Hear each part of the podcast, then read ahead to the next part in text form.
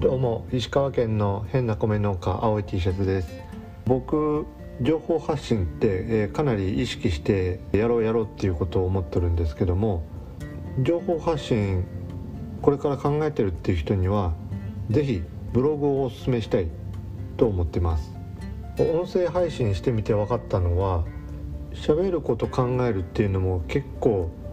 ブログに共通するなっていうところを感じてます。ブログの場合は編集したり遂行したりっていうことがすごくしやすいんやけども音声配信って遂行とかしづらいし修正しようと思ったら撮り直し丸々撮り直しするとか別の収録で補足をしたりとか編集してしようにしてもつなぐのが結構編集しんどいと思うんですよね。その点ブログは文字なので文字に打ち込むっていうことなので考えながら打ち込むのもできるし書き直しもすごく手軽にできる。どれだけ後になって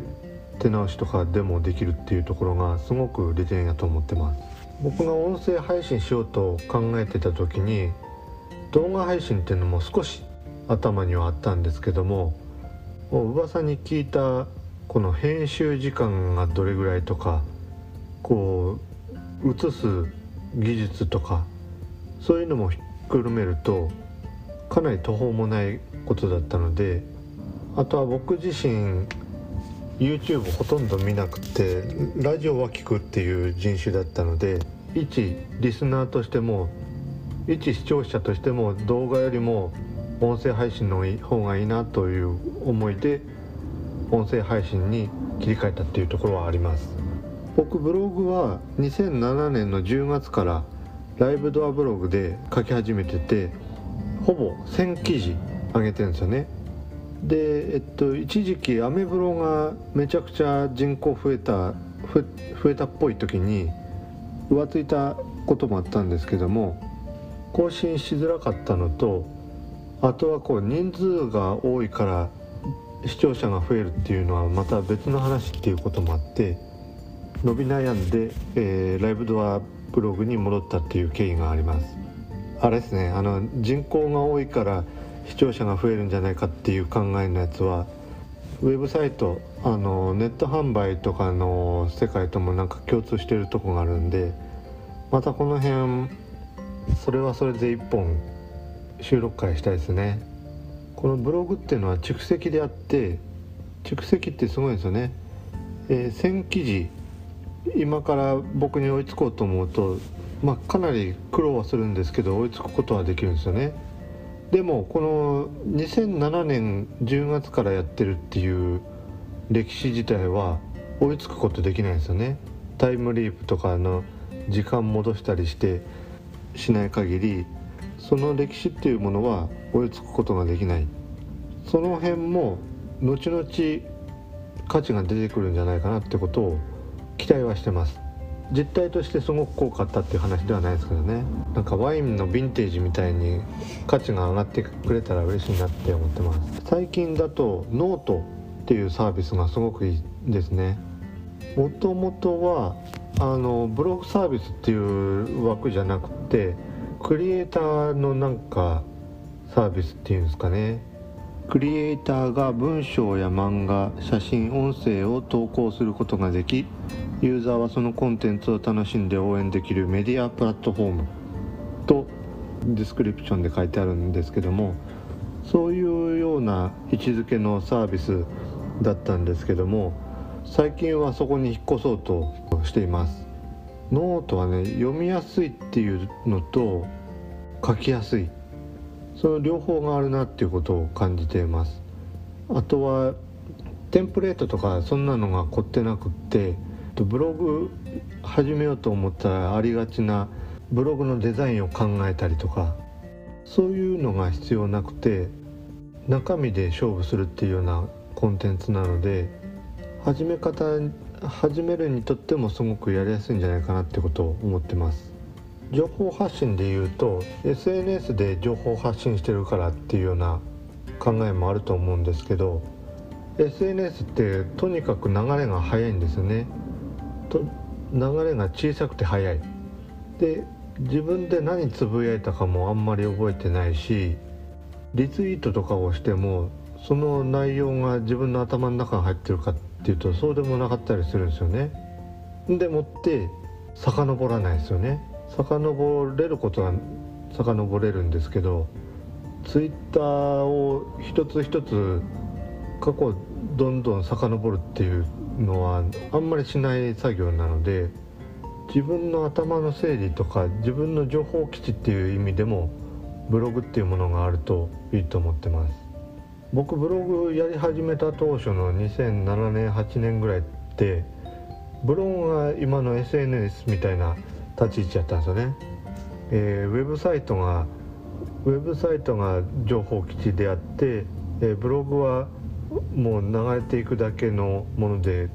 情報を貯めたいんだったらブログなんかよりもウェブサイトに載っけなさいよみたいなそういう話が主流だったんですけども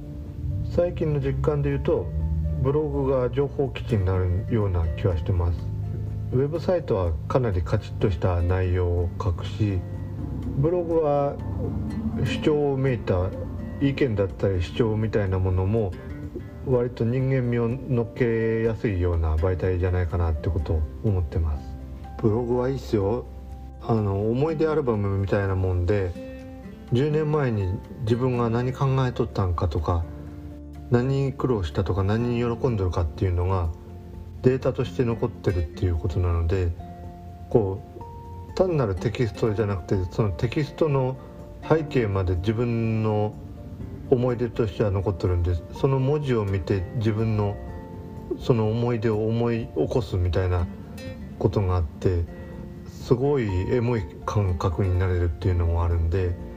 読者に向けてっていうようなことも意識しつつ自分のためにのものでもあるってことを思った方がいいと思います。ブログをもし始めたなら目指してほしいのは100アクセスですねやっぱり記事書くだけじゃ読者は増えなくて1投稿につき20とかよくて20とかそれぐらいしか読まれないですよね何の文章か分かんないようなものだと。で、えっと、読んでもらうためにいろんな工夫をしていくと読んでもらう工夫をすると一つの記事で100アクセス稼げるようになるのでそういうのを意識して、まあ、とにかく書く習慣をまず書く習慣を身につけるっていうのが一つとそれを身につけた上で一記事で100アクセスを超えるような記事に育てるそういうことを心がけてやっていったらそれを意識して取り組むだけで全然身につくことが違ってくると思いますね。とはいつ僕その蓄積で最近は上げたらどんどんここアクセスあるかって言ったら全然そんなことなくて日頃はもう書きたいことだけ書いてってたまにあの人にこんなこの記事をさしたいみたいな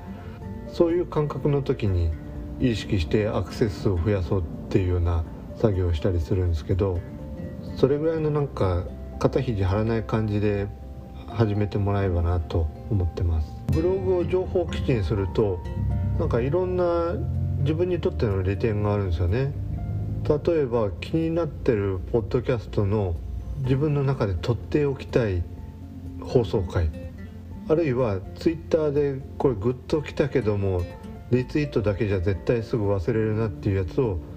そのブログに URL を貼っつけてブログは見返すようにするっていうような習慣にしたりすると情報発信っていうだけの側面じゃなくて自分の情報の引き出しにするみたいなこともできるとそういう期待をしています。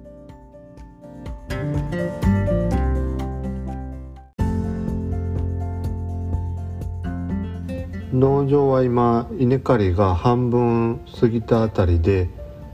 ネット販売でも新米の切り替えっていうのが順次進んでます。全部の銘柄じゃないですけどね。えっとウェブサイトも今リニューアルしたところで見た目がすんごく良くなったので土台は育ったんでこれから売るための努力をしなきゃいけないっていうところです。皆さんも竹本農場のウェブサイトぜひ覗いてみてご感想とかつぶやいていただければなと思います。新米も買ってね。